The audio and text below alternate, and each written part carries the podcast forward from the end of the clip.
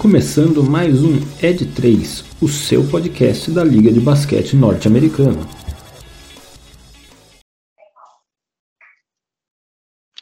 Sejam todos muito bem-vindos a mais um episódio do meu, do seu, do nosso podcast de NBA. O Ed 3 está no ar com pequenas falhas da minha voz nessa manhã, Porém, estamos aqui vivos e sobreviventes ao Natal, esperando ansiosamente a nossa noite de Réveillon e Ano Novo. Antes de passar a bola aos meus queridos amigos Leozão e Mano Mixel, desejo a todos vocês e suas famílias, desde já atrasadamente, um Feliz Natal a todos os que escutam este podcast. Mano Mixel, Leozão, muito bom dia. Estamos aqui pós-rodada de Natal da NBA, mas NBA que não para nunca. Teve rodada de Natal, teve jogo, teve quebra de recorde, teve tudo isso que a gente vai falar um pouquinho. Mas antes de iniciarmos, Mano Mixel, aquele recado rápido de Vossa Senhoria, recado do papai Mano Mixel natalino.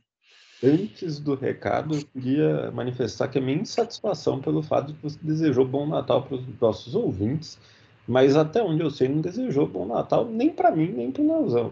Porque você quer mais é que a gente se pi. Desejei sim, no grupo, no WhatsApp. Hum, vou, vou, voltar lá depois para conferir se foi desejado. Olhe lá. Deste momento. É, mas sim, eu tenho um recadinho.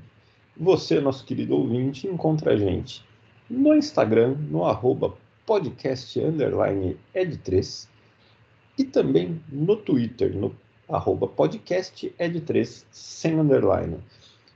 A gente sempre posta no Instagram quando tem episódio novo. Então você segue a gente lá para ficar sabendo e não perder nenhum. E a gente está sempre ali no Twitter fazendo um comentário esperto ou outro. Às vezes não tão esperto assim.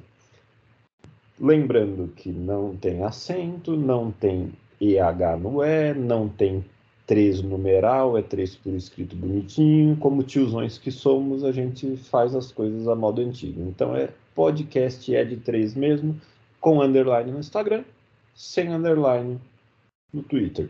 Segue a gente lá. E como é que a gente tá no TikTok, Leozão? Quem quiser encontrar a gente no TikTok. Deixando pros A gente tá voando mais que a estação espacial. Siga-nos no TikTok também, né? No podcast L3, tal qual no Twitter. É, poucos cortes ainda, mas mais assim que virar o ano, porque daí fim de ano não dá para cobrar que a gente trabalhe, né? Vamos lá. muito bem, muito bem. Meus amigos, vamos começar do fim? Vou, vou começar pelo fim e a gente volta para o começo no final do episódio. No Mixel tivemos a quebra do recorde. O Pistons se esforçou muito, conseguiu aí suas 26 derrotas seguidas. 26 não, 27 já, né? Atingiu esse impressionante marco. 27 derrotas seguidas. Esta é, a, é o recorde em uma temporada única né, da NBA. É, o que falar desse Pistons que até tinha uma certa expectativa antes da temporada, com a chegada do Monte Williams. Sim, inclusive. O técnico mais bem pago, salvo engano, da NBA no atual momento. Na história, salvo engano. A volta do Cade Cunningham nessa temporada, que passou muito tempo fora na temporada passada. Mais um novo, uma nova escolha alta de draft. É, por que, que o Pistons não dá certo, mano, Mixel? Olha, não se atinge uma marca dessas sem muito trabalho envolvido, né? É, no caso aqui, trabalho que não está funcionando. Eu acho que o, o, Pistons, ele definitivamente ele ainda não se encontrou na temporada. E isso tem algumas razões. Eu acho que o Monte Williams, que é um técnico, eu gosto muito do trabalho dele no Suns, né? estive sempre em alta conta como treinador.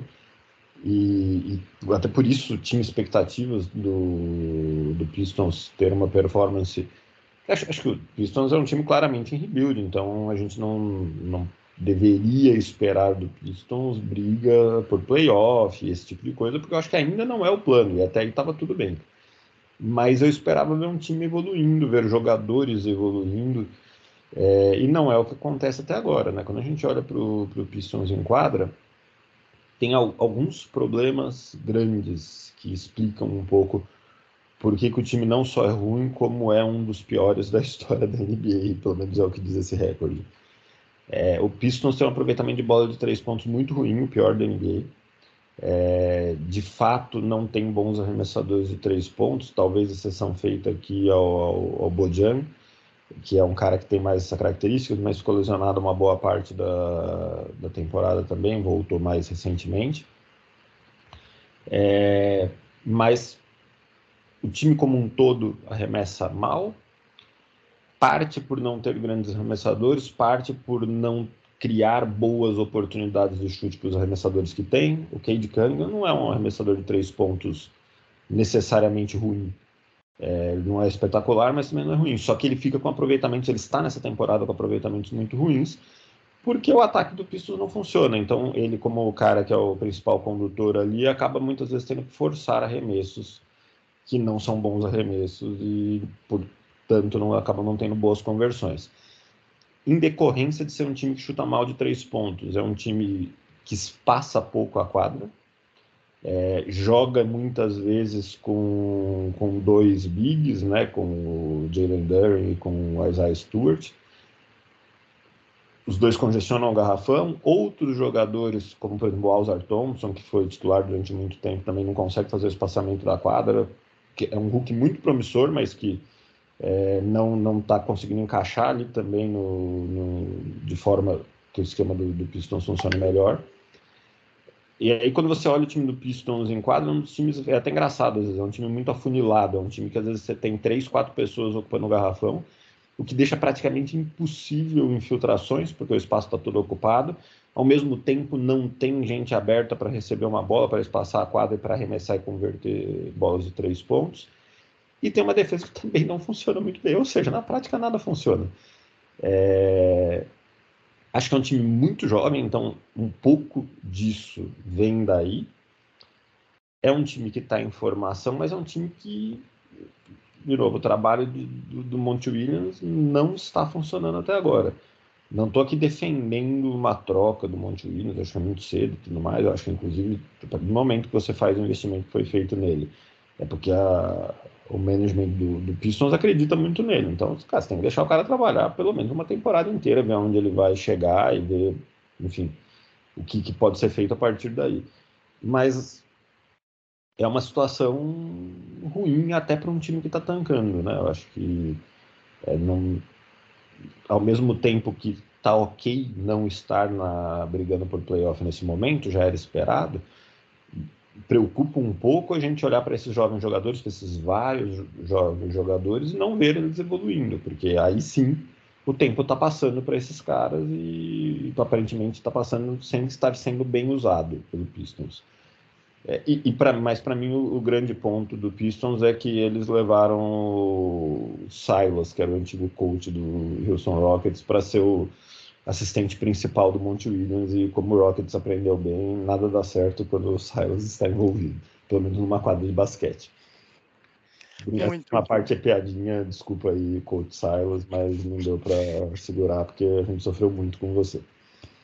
Boa, mas, mas relembra bastante o, o estilo de jogo do Pistons desse ano. Tem notas ali de Houston Rockets do ano passado, né? Ou, ou talvez a ausência de estilo de jogo, né? Mas sim, era o, o Rockets também foi o pior time arremessando de três na NBA, também oferecia uma dieta de chutes muito pobre para os seus jogadores, enfim. É. A, a semelhança, sim.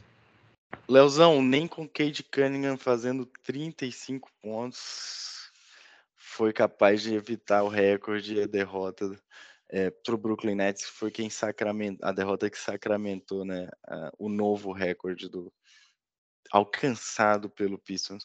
N nem os jovens, eu acho que esse ponto que o Mano Mixel traz é, é, é importante a gente parar para pensar, né? Você tem um elenco de jogadores muito novos e que a gente minimamente esperava uma progressão. A gente pode, a gente pode dizer que o, o Cunningham teve, está tendo uma boa temporada ou ele é sufocado também junto com esse, por esse time do Pistons? Olha, eu acho que, assim, é uma boa temporada, tá? Na minha visão. É, é foda você que é uma boa temporada com um cara tá 2,28 na temporada. Mas, para mim, é, eu concordo com o menção que ele disse de Jalen Duren, Cade Cunningham, é, até o Ozar Thompson, mesmo sendo bons jogadores, o Isaiah Stewart é um bom jogador. Então, me parece que o Pistons foi naquele, naquela linha, muita gente comenta de, ah, você pega o melhor talento do draft, não importa quem seja, e no fim do dia eles juntaram os melhores talentos dos drafts que eles tiveram e eles não se complementam. Eles não funcionam juntos. É assim, eu, eu concordo muito com essa parte de é um time que não tem espaçamento de quadra. É um time que parece que se amontoa, porque muita gente faz parecido a mesma coisa ali, mais ou menos. Quase não tem chutadores. É um time que roda muito pouco a bola, é um time que é top 10 de, de piores times de assistências na temporada. É um time que chuta pouca bola de três, além de chutar pouca bola de três, não tem um aproveitamento muito bom, tipo, é bem mediano para baixo. Então é um time que ofensivamente produz muito pouco. E defensivamente também não é um time que chama muito a, os olhos. Assim, tem bons jogadores defensivos, é, mas, por exemplo, o Cade Cunningham é um, é cara que ainda está naquele momento dele de liga que ele é uma fragilidade defensiva e ele não aprendeu, e as pessoas que estão em torno dele também não aprenderam de como mitigar isso o máximo possível que é o caso de, por exemplo, como esconder o Luca no Neves, ou como esconder o Harden no momento áudio dele ali no Rockets, e depois ele acabou virando defensor até de garrafão, etc. Então eu sinto que o Pistons está muito nesse momento de ele sabe que tem pontos positivos, não encontrou como conglomerar eles num ponto positivo global ali de time, e os pontos negativos são muito expostos. Eu acho que esse é o principal problema do Pistons você olha para esse time e você enxerga absolutamente todos os pontos negativos que você quiser ali, tipo, em cinco minutos.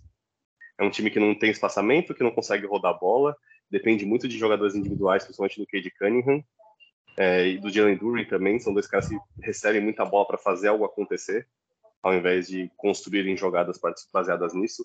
É um time que tem muito problema de rotação defensiva, permite muita, muita infiltração, muita bola de, de dentro, permite muito arremesso de três também, então é um time que não consegue nem fechar o garrafão, nem fechar uh, o perímetro. É, é, um time que, assim, eu esperava muito mais de, de desenvolvimento. É, eu acho, assim, trazer o Monte Williams traz consigo também uma visão de que, a gente sabe que a gente vai evoluir, que talvez demore, mas que a gente vai construir um projeto baseado nele, com Cade Cunningham, com Jalen Durin e tudo mais mas uh, eu acho que a partir do momento que começa a dar errado, essas conversas já de trocar de técnico me assustam um pouco. Porque se você contratou um cara, acho que está com contrato de 4 ou 5 anos, não é? Então, se você contratou um cara para esse período de tempo, você espera que ele também consiga desenvolver um trabalho que perdure esse período de tempo, mesmo que ele tenha momentos ruins. Então, assim, só que para mim o grande problema nesse ponto todo é eu não consigo enxergar o que ele trouxe de positivo para esse time. E esse talvez seja o grande problema do Pistons para mim, que é eu não consigo enxergar a evolução mínima que talvez o time devesse ter para essa temporada, porque você tem várias escolhas altas de draft conglomeradas ali dentro de um time com um técnico que foi, um, foi assim, eles se mataram para conseguir esse técnico. Acho que foi uma ida e volta assim de quatro propostas para conseguir contratar o Monte Williams, assim, tirar ele da aposentadoria quase, né? Ele falou que ele queria tirar o sabático dele. E assim, você junta tudo isso e tem o recorde de mais derrotas numa temporada, é, assim, consecutivas, é um negócio meio assustador, porque óbvio, teve, tiveram alguns jogos nesse meio do caminho que tiveram lesões, são jogadores que são novos na liga, talvez não, não entendam ainda todo o fluxo e tal do jogo, etc. Mas já passou um terço de temporada, sabe? E com um terço de temporada você já tem um subo bastante para dizer se um time é bom é ruim, o que, que tem de positivo o que, que tem de negativo. E para mim, assim, proporcionalmente, esse Pistons é 90% pontos negativos é muito difícil você tirar coisas positivas deles. Talvez o Cade Cunningham seja uma, o Jalen Duren seja outra. No resto, sinceramente, eu não consigo tirar tanta coisa positiva assim. Jalen Duren, né, Leozão? Não Jalen Green. Boa, muito bem. Eu falei Jalen Green? Falou Jalen Green. Pequeno é, é o amor fogueteiro, né? o Rockets, ele tá sempre aqui à tona, né? Sempre, ele tá sempre, sempre... em pauta. Sempre em pauta. Jalen Green tá difícil de tirar pontos positivos dele também, viu? mas vamos falar disso. Muito bem. Dando o meu pitaco, eu acho que não só é difícil enxergar algo bom no, no trabalho do Monte Williams, é, é difícil enxergar algo, porque assim, é muita bagunça. Tipo, são jogadores realmente tentando fazer único exclusivamente por eles, não tem nenhum senso coletivo no time do Pistons. Eu não acho que é uma questão de habilidade, né? Eu acho que esse é o ponto. Não é uma questão de você ter jogadores ruins. Esse, esse eu acho que é o pior de tudo. Você tem realmente bons, bons jogadores novos, mas você não conseguiu criar um time, não conseguiu criar um coletivo, é, não tem uma filosofia de jogo, igual você falou, mano, Mixel, não existe espaçamento que libere é, nem não necessariamente só arremessos, mas também torne o garrafão mais aberto para haver infiltrações. É, não são jogadores que têm esse costume de. Esse costume não, né? Essa habilidade tão boa de, do, do chute de longa distância. Então, talvez criar espaço dentro do garrafão para que esses caras pudessem atuar, nem isso existe. Então é cada um meio que fazendo por si, tentando carregar um, sei lá como, um time. É, esse último jogo contra o Nets, acho que isso para mim ficou muito claro, que Ed Cunningham tentando de todas as formas botar o time para frente para vencer, mas cara, hoje acho que já foi-se muito tempo em que a NBA era definida por um jogador só, ou por uma noite espetacular de um determinado jogador. A gente já falou isso diversas vezes aqui, por exemplo, do, do Luca Doncic, o quanto que ele sofre por não ter, né? E acho que ainda não tem um elenco tão bom o bastante para levar ele para ser campeão. Então, eu acho que isso se reflete também naquele jogo do Jazz, né? O jogo do Jazz era meio que o jogo para eles se salvarem e não tomarem o recorde. E o time abriu uma baita vantagem no começo. E de repente, assim, de 15 pontos de vantagem, estavam perdendo no fim do primeiro quarto já. É isso aí. Então, então é assim, não, não dá para não dá para aproveitar nada mesmo. Acho que eu tenho dúvidas. O, o Leozão, o contrato do Monte Williams foi de seis anos. É muito tempo mas eu tenho muitas dúvidas a quanto dá para esperar. Assim, tudo bem, são jogadores muito novos, tem muito tempo para amadurecer, mas o, o, ponto é, assim como a gente viu do Rockets ano passado, e a gente vê que a troca de técnico do Rockets funcionou muito bem, né? Muito bem mesmo. É, cara, como é que um, um técnico que não consegue transformar esses bons jogadores em time vai conseguir desenvolvê-los. Eu, eu sinceramente não não vejo tanto futuro. E aí começa a me questionar se o e pegando a história do Monte Williams recente, se o Monte Williams é necessariamente um bom técnico da parte técnica do jogo, da parte tática do jogo, ou se o que ele fez no Suns foi, cara, algo do tipo muito mais motivacional, muito mais de engajamento do time do que necessariamente de desenvolvimento técnico. Eu acho que eu abriria o olho, não sei se ele está querendo realmente forçar a barra para fazer o ano o período sabático dele e ser demitido antes da hora no Pistons, ganhando aí num dinheirinho, porque o, o contrato é garantido. É, mas é difícil, cara. Assim, não acho que o Pistons inclusive caminha para ter o pior recorde de campanha da história da NBA, que é o 973 lá que a gente falou alguns episódios atrás. Acho que caminha passos bem largos. E na outra semana eu brinquei sobre betar na renda fixa ali do Pistons, né? Segue dando certo, diga-se de passagem. Mas aí é, essa é uma bet também que, nossa senhora. Mas deve estar tá pagando menos que Selic, né?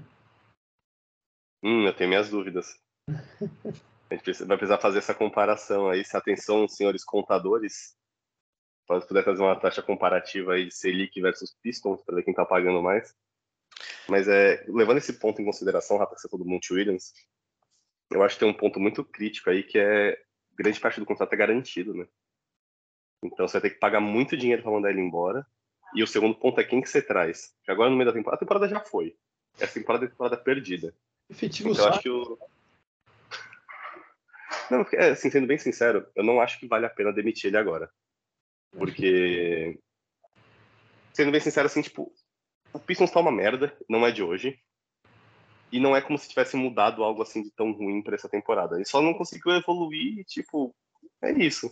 Ah, tá perdendo muito mais jogos que tá perdendo antes, mas tipo, perder agora, perder 50 jogos, perder 50 jogos na temporada, perder 70, tanto faz.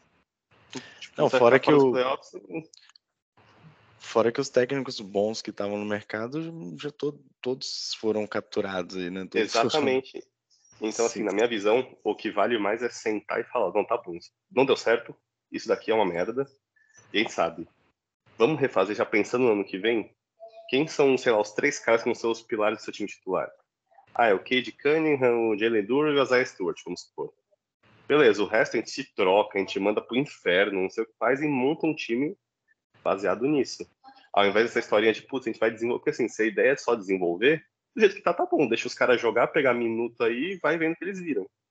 Se a ideia é realmente montar um time efetivo em cima disso, aí precisa de um outro, uma outra abordagem, que eu não sei se foi o que o Pistons teve para essa temporada. Não me parece, pelo menos.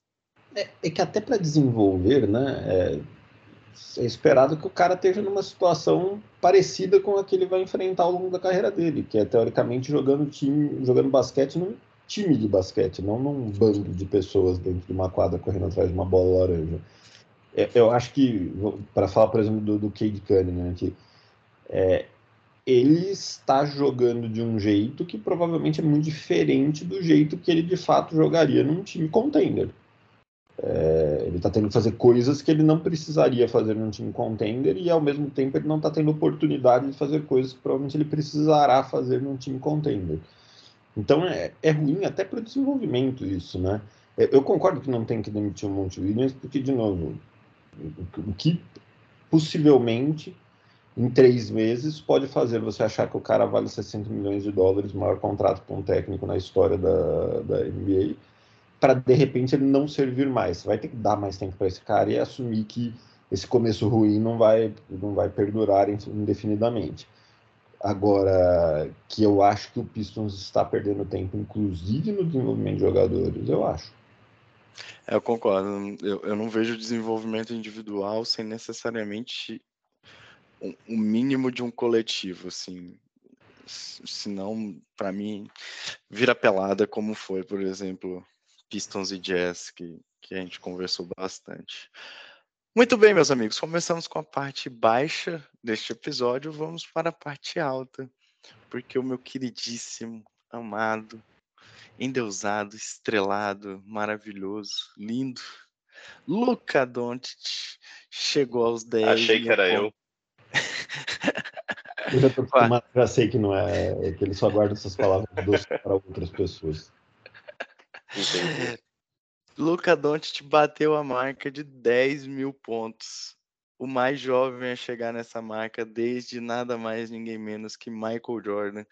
E Leozão, eu queria ouvir. Eu, apesar de a gente já ver o Luca fazendo muita coisa, mas para mim essa é de longe a melhor temporada dele desde que ele entrou na liga. Assim, o, não só em números, em protagonismo, tem sido um Lucas um Luca até inclusive mais passador, é, com médias aí já muito altas de assistências também, coisa que no começo era um pouco menos. Acho que isso também se deve a um pouco do coletivo dele que melhorou muito para essa temporada. Mas queria ouvir de você, além dos 10 mil pontos, que temporada faz Luca Doncic? E eu acho que a melhor forma de começar é pelo último ponto que você trouxe, o time dele. Eu acho que a gente acabou de começar do, do Pistons e da bagunça. Talvez seja nos, nas cinco temporadas que ele jogou, o melhor time que ele teve. O time mais organizado, o time mais de verdade, entre aspas, que ele teve nas, nas temporadas. Então, isso também, obviamente, tira o melhor dele. É, a gente tem visto, por incrível que pareça, menos daquelas jogadas absurdas dele de passes malucos para pessoas em posições malucas fazerem arremessos malucos, porque agora é um time que é muito mais efetivo. E também isso traz dele um ponto que a gente tinha visto muito pouco, que é a capacidade dele, a capacidade dele de controlar jogadores não só do próprio time, mas do time adversário. Como é um time entrosado que tem movimentações ofensivas efetivas, assim, que funcionam de verdade, ele consegue controlar isso, controlar a defesa adversária e criar espaços que não existiam originalmente. Tipo, talvez seja o grande potencial né, do Luca, o grande poder dele, é esse controle de pace, de ritmo de jogo, de acelerar, depois fazer um jogo mais lento e gerando espaços com isso, com a visão de jogo que ele tem. Então, eu acho que, assim, em ponto de vista individual, eu acho que numericamente não é a melhor temporada dele, né? Mas eu acho em questão, assim, visual de jogo, talvez seja a temporada mais sólida dele. É a temporada que talvez você olhe para ele e fale, caraca, esse cara ele consegue dominar uma quadra de basquete sozinho. Eu acho que esse é o grande ponto do Dallas para essa temporada, que talvez seja o ponto que desse up que o time estava precisando para brigar por um título, talvez que é ter esse jogador num time que consiga é, corresponder à altura dele. Foi até algo que a gente brincou no começo da temporada, quando a gente ter falado que agora esse, o Dallas não está mais dependendo do Maxi Kleber acertar a bola de três para ganhar, mas agora basicamente o time não depende do Maxi Kleber para nada, né? O que já é um ponto positivíssimo. Então é o Grant Williams que chegou muito bem, o Kyrie Irving que se encontrou nesse time. É... Esqueci o nome do pivô, se alguém puder me lembrar. Derek Lively. Isso, muito obrigado. Então, é um time que se montou em volta do Doncic com jogadores que a gente, a gente, eu lembro até que a gente duvidava, né, do, do Irving encaixar com o Doncic, mas por incrível que pareça, o Jason Kidd achou uma solução para isso. É um time que funciona muito bem até com os dois em quadra. Então, eu acho que esse é o grande ponto. O Luca teve ao lado dele pessoas que pudessem ser potencializadas, por assim dizer, pelo jogo dele. Então é uma via de mão dupla. Se ele está potencializando os outros, os outros também estão potencializando o jogo dele.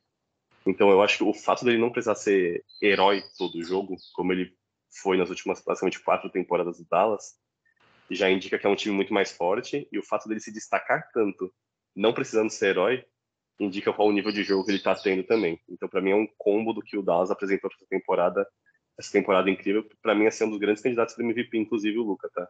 Eu acho que vai ficar para o fim de temporada ali, para a segunda metade. O que vai definir, o MVP para mim são as classificações finais. Quem terminar oh. em posição mais alta, no fim, acho que entre ele, Shai, Embiid e Yannis vão acabar sendo MVP. O louco, o cara tirou o Jokic da, da corrida já, hein? É, porque o Jokic já tem um, um certo, uma certa reflexão que ele tá de saco cheio de jogar a temporada regular. Hum, muito bem. Pode parecer que sim. Mano Mixel, podemos dizer então da fala de Leozão que o coletivo do Dallas potencializa Luca Doncic nessa temporada? Eu acho que potencializa mais do que nas temporadas anteriores, sem dúvida. É, eu concordo com, com o que o Léo trouxe de que o Kyrie e Doncic encontraram formas de jogar juntos. Até o Kyrie anda perdendo jogos, né? É, isso gera um pouco, talvez, a situação do Doncic ter que, ter que assumir uma carga maior de novo.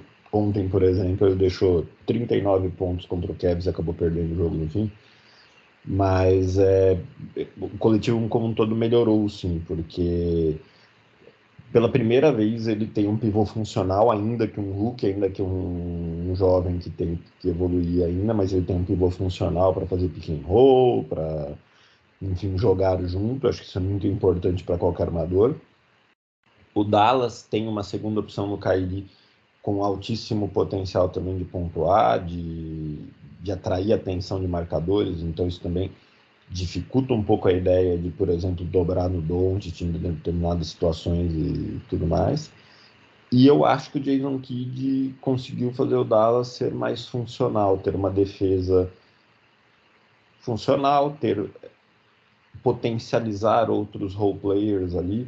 É, o Grant Williams, que veio do, do, Boston, tem ajudado. Acho que ele não é um cara com potencial de protagonismo tão alto, mas ele tem feito uma boa composição de elenco, contribui com algumas bolinhas de três, contribui com uma boa marcação.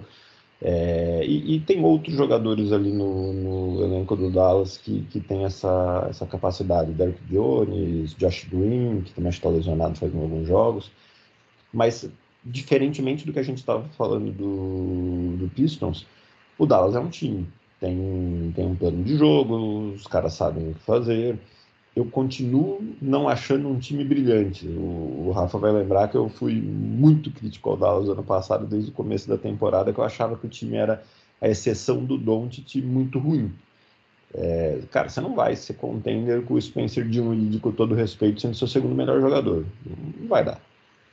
É, hoje é uma situação bem diferente, né? O segundo melhor jogador é o Kyrie Irving, aí você entra com role players sabendo o que fazer, contribuindo. Você tem um pivô que, reforçando para o armador, o pivô é muito importante, porque ele é a, a dupla ali de pick and roll, né, que é uma das situações mais comuns do basquete de, de encontrar a possibilidade de pontuar. Então, um cara que sabe fazer isso, e o Doncic não, não tinha isso, não, não teve isso nos últimos anos, é, a possibilidade de ter isso potencialize muito o jogo do Doncic. Então, assim, eu acho que longe do Dallas ser um, na minha opinião, um dos melhores times da NBA, ser um contender, acho que ainda não é, ficaria surpreso se o Dallas fosse campeão da NBA, é, e acho concordo com o Leozão que entre esses vários jogadores aí que, que podem vir a ser MVP, MVP, vários não tantos, né? Quatro ou cinco aí. É, a campanha final é o que vai, vai pesar muito para definir. Eu acho que isso possivelmente vai pesar contra o Doncic, porque eu não acho que ele vai ter a melhor campanha final desses caras. Eu acho que o Dallas deve ir para playoff, mas deve ir para playoff talvez sem mano de quadra, enfim, ali na numa posição menos nobre, eu acho que isso vai jogar contra ele. Mas é sem dúvida mais uma temporada impressionante do Luca Doncic. Eu não sei se individualmente é a melhor, porque ele teve temporadas absurdas individualmente. A temporada passada foi muito absurda, a maior parte dela. Jogos de 60 pontos, jogo de 70 pontos. É, eu estava vendo, inclusive. Aliás, ele acho que não fez jogo de 70 pontos, mas enfim, mas ele fez jogo de 60. Eu tava vendo, inclusive, aquele jogo contra o Knicks no. Essa semana apareceu na minha timeline do Twitter, que eles estavam perdendo a 45 segundos do fim por 9 pontos. E ele sai fazendo ponto, ponto, ponto, ou dando assistência para meter em bola de 3. E aí, no último lance, ele tem dois lances livres para bater com três pontos atrás. Ele faz o primeiro, erra o segundo de propósito, pega o próprio rebote e faz os dois pontos, vai para prorrogação, faz mais alguns pontos e o time leva o jogo você está falando de um cara capaz de fazer este tipo de coisa, né? É, então, assim, individualmente, eu nem sei dizer se a temporada, a melhor temporada dele, apesar de ser mais uma temporada individual de altíssimo nível. É, agora, é fato que, diferente da maioria das outras temporadas, agora ele tem um time. Um time funcional em torno dele, com bons jogadores. Enfim, isso faz muita diferença. Imagino que ele esteja mais feliz, talvez menos frustrado sem contar que Don't é pai agora, né? Então, se você deve colocar a vida. Menina Gabriela deve ter colocado a vida de Luca Doncic em outra perspectiva. É um homem maduro, né, mano, Mixer? Pois é. Você falou esse jogo do Knicks foi na, na mesma semana, salvo engano, foi esse lance do Doncic e salvo muito engano foi o mesmo lance do Donovan Mitchell é, pelo Kevs parecidíssimo, salvo engano, na temporada passada. Também fez isso. É. E quando você falou do. Antes até de falar do Doncic, quando você falou desse lance do Knicks, o Knicks, na minha visão aqui, fazendo um grande parêntese, dando a deixa aqui pro Leozão fazer um corte do TikTok, para mim parece muito o Botafogo da NBA, né? Tem certas coisas que só acontecem com o Knicks, né, cara? Assim, não, não, não dá para negar que tem certas coisas que só o Knicks passa na. Tá atropelado KC.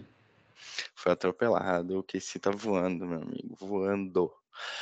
Cara, Doncic é, é tudo na minha vida, né, bicho? Cara, 10 mil pontos, tão jovem quanto o MJ. Cara, eu acho que além do time, eu acho que passa. Tem algumas coisas para mim que mudam nessa temporada dele. E eu acho que uma chama-se preparação física. É, eu acho que o Doncic fez a Copa do Mundo pela Eslovênia, a Eslovênia foi muito bem até né, determinado ponto da Copa. Ele já vem mais bem preparado fisicamente, ele já vem mais fininho, ele já começa a temporada meio Copa do Mundo de pré-temporada. Então, cara, eu acho que passa muito pela parte física dele. Mesmo nos momentos ruins do Mavis, quando o Luca não tinha um time, você via que quando ele chegava num bom rendimento físico, o time naturalmente crescia, assim, naturalmente mesmo.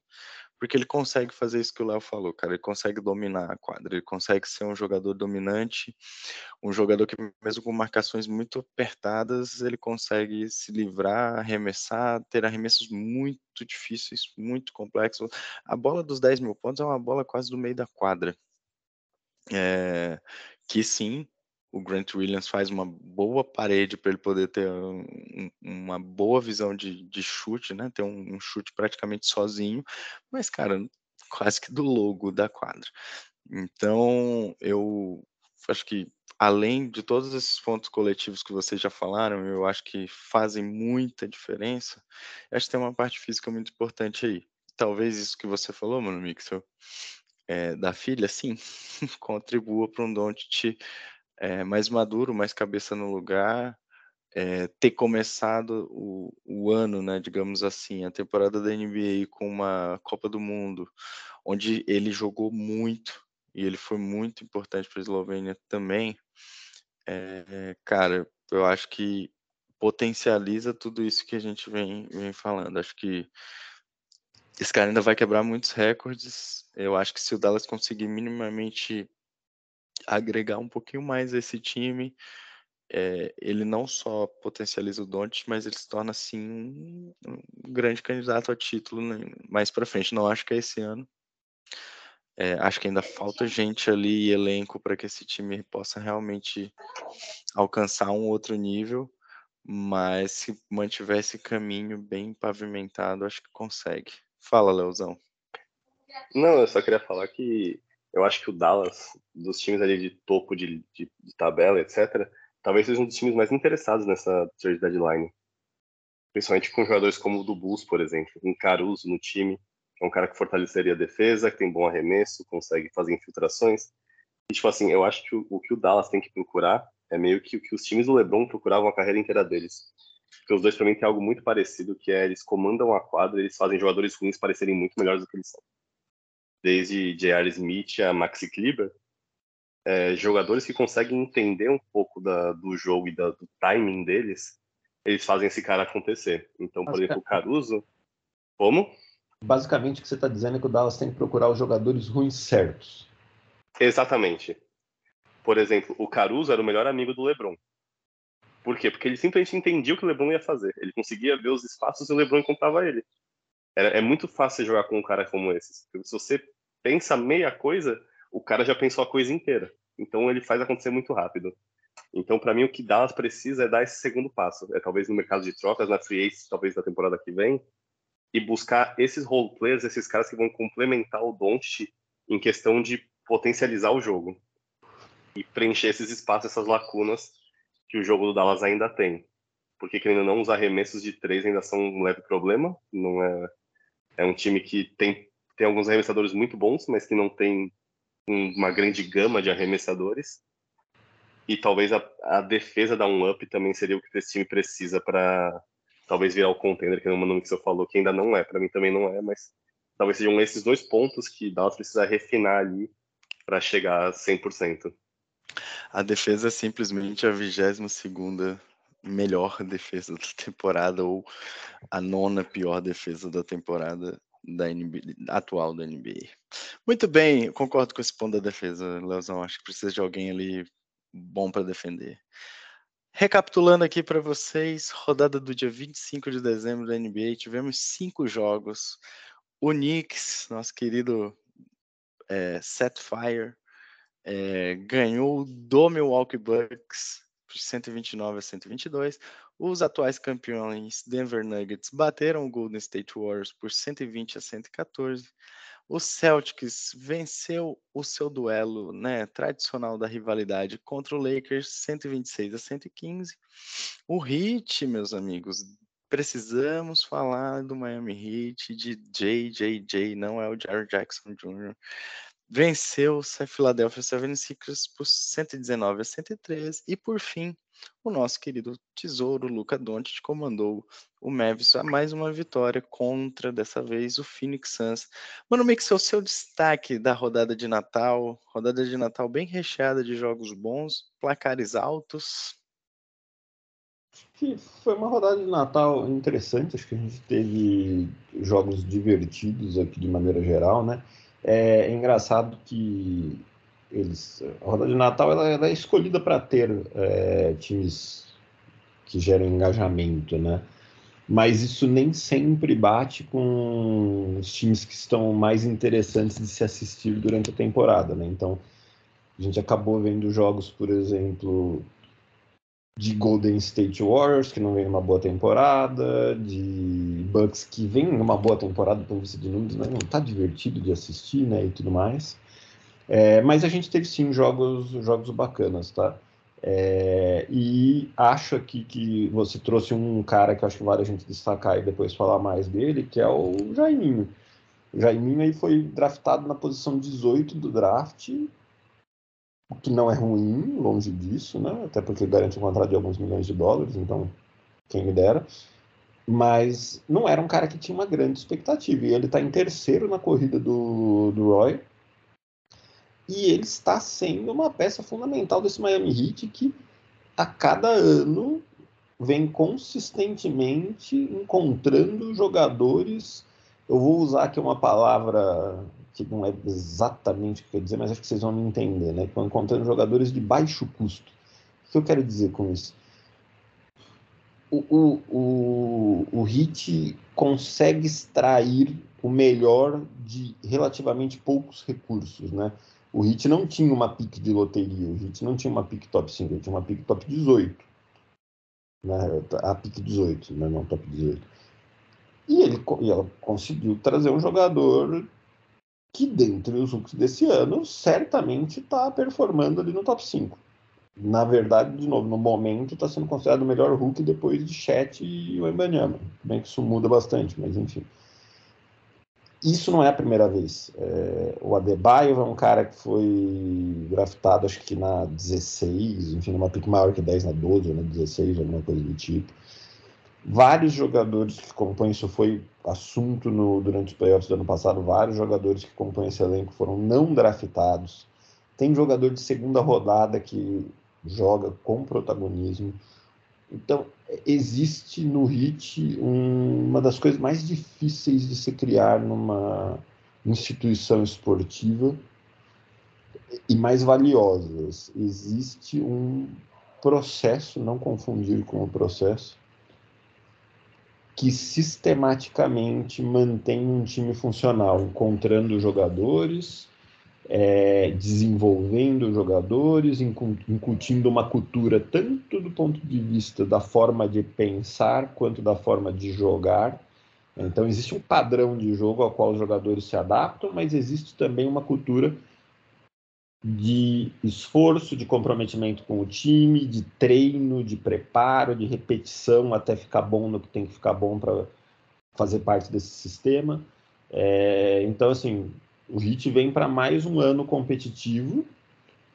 Na minha opinião, se a gente analisasse as individualidades do Hit, o Hit não é um grande time o Hit vem sistematicamente superando o que a gente poderia esperar dele se a gente se baseasse apenas em talentos individuais para fazer as análises. É, e o Jaiminho é mais uma joia que a Hit Culture está aparentemente dando aqui para a gente. E é um cara, né, até é um cara de 23 anos já, se não me engano, 22 ou 23 anos, que é velho para um Hulk. É, ou seja, é um cara que, teoricamente, durante o basquete universitário também não teve todo esse protagonismo, porque geralmente os caras que têm acabam vindo para o draft antes, né? Como 19, às vezes até menos. Então ele ficou ali até 22 em 3 porque ele estava mirando para tentar ter a oportunidade certa. Talvez ele tivesse medo de não ser draftado em outros anos. É, e o Hit não só draftou, como está fazendo muito bom uso do que ele tem de melhor para oferecer. Então, palmas para o Hit, palmas para o Spolstra, nos encanta. Antes de passar a bola pro Leozão trazer o destaque dele, do, da rodada de Natal, eu, cara, apesar de não gostar tanto do estilo, sou muito fã do Spolstra. Acho disparadamente um dos melhores técnicos que a gente tem no mundo do basquete. E acho que a dupla dele com o Pat Riley, cara, é algo muito bom pro Hit, assim. E, bicho, esse o Jaime, Jaime Haske Júnior, Júnior, né? Nosso querido Jaiminho aí, como você trouxe, mano, Mixel, é um jogadoraço. Acho esse moleque muito bom, muito bom, mas muito bom mesmo. Muito bom mesmo. Leozão, seu destaque. Meu destaque primeiro é que tudo que o Pistons queria era que o Heat tem, né? Um processo de formação de jogadores para construir um time baseado nisso. Uh, segundo lugar, o nosso querido JJJ, ele é tudo que o Dallas queria. Que era um role player que tem total noção do jogo e que consegue complementar suas grandes estrelas para preencher esses espaços. Em terceiro lugar, que o meu destaque é negativo. É para o Phoenix Suns, que pelo uhum. jeito está indo ladeira abaixo, né? É, já teve declaração de que Kevin Durant está insatisfeito, já está. Já começou, já estão falando de troca, já teve página no, no Twitter já associada ao Kevin Durant falando que ele deveria sair dessa M de time. Então, eu acho que o Phoenix Suns talvez esteja no momento mais crítico de toda essa trajetória dele de Big Three aí, de Booker, Bill e Durant. É, curiosamente, o Kevin Durant, eu tinha essa impressão dele de, quando ele estava no Warriors ainda, talvez ele fosse uma das superestrelas mais benevolentes ali da liga, vai em questão de espaço de jogo ele permite muito que os companheiros dele joguem também, ele não é o cara que vai querer dar 50 arremessos por jogo, como é muitas outras superestrelas, como é o Harden, por exemplo. É um cara que precisa ter a bola e ter o jogo a todo momento. É, mas mesmo assim, parece que é uma sensação que eu tenho, tá? Que ele tenta emular o que ele viveu no Warriors e outros times, ele não consegue. Isso acaba frustrando ele bastante. Então ele tenta emular isso daí com outros, outras grandes estrelas que sejam armadores, que consigam arremessar bastante, fazer o jogo girar. E isso não acontece, isso acaba frustrando ele e acaba matando os projetos muitas vezes. É, então eu fico curioso para ver qual é o futuro do Phoenix Suns, porque é um time que investiu muito, perdeu tudo basicamente nesse, nessas trocas, nessa, nessa, nessa subida em, em rumo ao Big Three deles, né? Por Bill e, por Bill e Durant deram basicamente tudo que tinham. Então é um time que está preso, basicamente, né? É, se não der certo, o que, que você faz com esse time depois? Você tem uma super estrela ali no Devin Booker que tem jogos incríveis e jogos de menos de 10 pontos nessa temporada. É um time que é completamente inconstante, é um time que não tem cara, porque basicamente o Big Three não joga junto. Bradley Bill não joga, quando ele joga o Booker está descansando, quando o Booker está descansando o Duran entre quadra faz 60 pontos, no jogo seguinte ele não joga porque tá em é back-to-back, -back, etc. Então é um time que criou um elenco de apoio muito bom, mas que é um elenco de apoio que também não dá um suporte tão grande assim quanto eu esperava que fosse dar. É um time que, assim, me decepciona bastante. Apesar de ter uma campanha boa, né, apesar de tudo, mas me decepciona bastante, porque no começo da temporada pintava como talvez o grande candidato ao título, talvez um dos três, quatro ali grandes candidatos, e hoje já não entrega tanto quanto gostaria, não é tão dominante quanto talvez a gente gostaria ou esperasse. Então, para mim, fica esse destaque negativo aí pro Phoenix Suns, que foi amassado pelo Dallas, né? Nossa senhora. Então, acho que pra mim, esse é o grande destaque aí. Da... Esse também, o Knicks tendo ganhado do Bucks, que, pelo amor de Deus, eu achava que isso nunca ia acontecer na minha vida. Achei que eu nunca mais ia ver o Knicks ganhar um jogo do Bucks. Roubou meu destaque, hein, Leozão? então, Rafa, qual é o seu destaque? Meu destaque era o Knicks ter ganhado o Bucks depois de nove jogos de derrota para franquia entre as duas franquias. O Knicks há muito tempo não ganhava do Bucks, poxa. Numa partidaça do Jalen Brunson, partidaça, daça, daça, daça, dominou de cabo a rabo o jogo. Foi espetacular a atuação individualmente. É, eu acho que o Cara, é engraçado isso, né? Eu, eu, eu tenho falado muito mal do Thibodeau, e é engraçado que, assim, os momentos em que o Thibodeau deixa o time do Knicks jogar, ou seja, em que ele pega o melhor que o Knicks tem e, e fala assim, olha, podem jogar, o Knicks joga. o Knicks tem capacidade para jogar e, e, bater de frente com, com bons times. Eu não acho o time do Knicks ruim. De verdade, não acho mesmo. Acho que, por exemplo, a gente falou do Hit aqui. Acho que o, o Knicks é mais time que o Hit. É, inclusive, olhando o coletivo todo. Então, sim, quando, esse, quando você não tem um técnico que atrapalhe, é, eu acho que o Knicks ele é assim um, um, time que pode ser competitivo, pode para uma segunda rodada de playoffs, sim. É, não sei se para uma final de playoffs hoje, num leste onde você tem pelo menos três times ali bizarramente fortes. É, mas para uma segunda e dando trabalho para ir para né, dando trabalho numa semifinal de conferência, eu acho que pode sim. É, acho que é um time que pode dar mais. Mas esse era meu destaque, Lawson. Esse era o destaque que eu ia dar aqui no sabor a este episódio. Não, ótimo destaque. Foi um bom destaque. Mas o seu também. O, tem muita gente falando, inclusive, do Kevin Durant querendo uma troca para o Warriors agora, né? Pô, isso daí seria uma loucura. Isso seria uma loucura assim, absurda. É. E, e, no pacote envolvendo aí Draymond Green, envolvendo até o Andrew Higgins aí nesse pacote, está sendo cogitado. Essa é uma troca fácil no fim do dia, né? O Warriors só assina e beleza, manda ele para cá. Mas é uma loucura completa. É. Porque ah, o grande ponto de insatisfação, assim como foi no Nets, do Kevin Durant, é a ausência do Bradley Bill, né? O Kevin Durant tá entre tá muito chateado porque o Bradley Bill não tem conseguido ter consistência de quadra, né? E assim, é, assim como no Nets ele não tinha Kyrie Irving e James Harden o tempo inteiro em, em quadra. Muito bem, meus amigos. Para a semana que vem, acho que vamos deixar guardados aí falar do nosso do retorno do Moranguinho, né? Morango do Nordeste está literalmente voando, voando, invicto. invicto. Jamoran, Jamoran tem mais vitórias que o Pistons nessa temporada. Sim. Fato. E salvo engano, mais que o Spurs também, né? O Spurs tá com quantas vitórias? O Spurs tá com três, se não me engano. É, então o Jamoran também tem mais vitórias que o Spurs nessa O Spurs temporada. tem quatro, tá empatado. Tá empatado. É, e Logo deixaremos... já empate.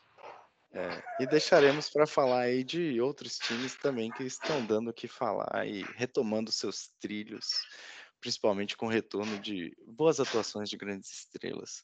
Mano Mixel, seu destaque final, antes de você desejar um feliz ano novo para todos que nos ouvem. Você rouba o meu destaque final, porque o meu destaque final é exatamente desejar um feliz ano novo para as pessoas.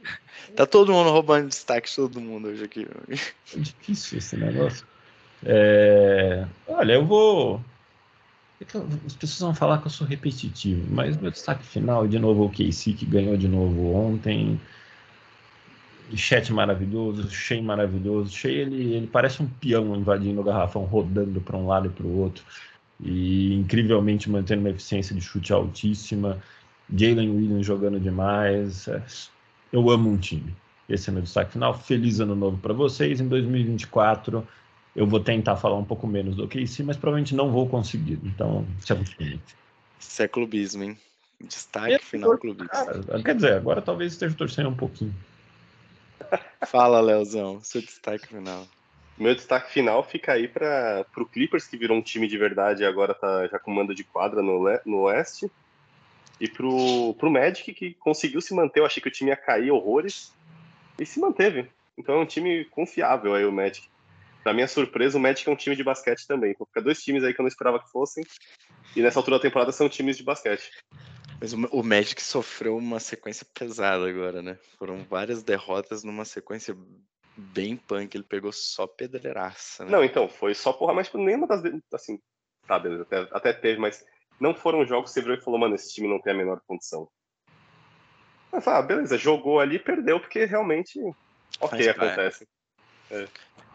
Muito bem. Cara, meu destaque final é só desejar a todos vocês que nos ouviram esse ano um ótimo ano novo. Muito obrigado por toda a companhia. A gente viu lá na, na nossa retrospectivazinha no, no Spotify.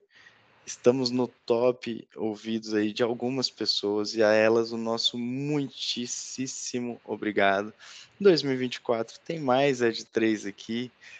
Vamos chegando aí por meio por fim da temporada, onde as coisas se afunilam e a gente vai continuar falando aqui sobre esta maravilhosa liga, hoje comandada por um esloveno loiro, alto, forte e que arremessa muito bem de três, Luca Doncic. Se eu fosse esloveno, seria eu. esloveno, loiro, alto, forte, alto, arremessasse de três, seria eu. E, será que, e fica a questão aí para nossos ouvintes: será que em 2024 a gente vai falar da derrocada do Kings? Depois de apanhar do Blazers? Nossa. Agora no último minuto, Rafael Medeiros sem dormir. Olha essa provocaçãozinha, cara. O cara perdeu do Spurs e tá falando de mim que perdi do Blazers. Mas meu time já foi campeão esse ano. Aí vocês que se virem. Ai, Leozão, olha, vamos falar do Kings, mas não da derrocada. Provavelmente falaremos do Kings lá nos playoffs, inclusive, também. Ah, muito bem, este foi mais um episódio do meu, do seu, do nosso podcast de NBA. Depois dessa treta aqui entre os participantes, você fica aí com um ano novo harmonioso, espero eu, na sua família. um grande abraço, até a próxima. Valeu, moçada. Valeu, galera. Valeu.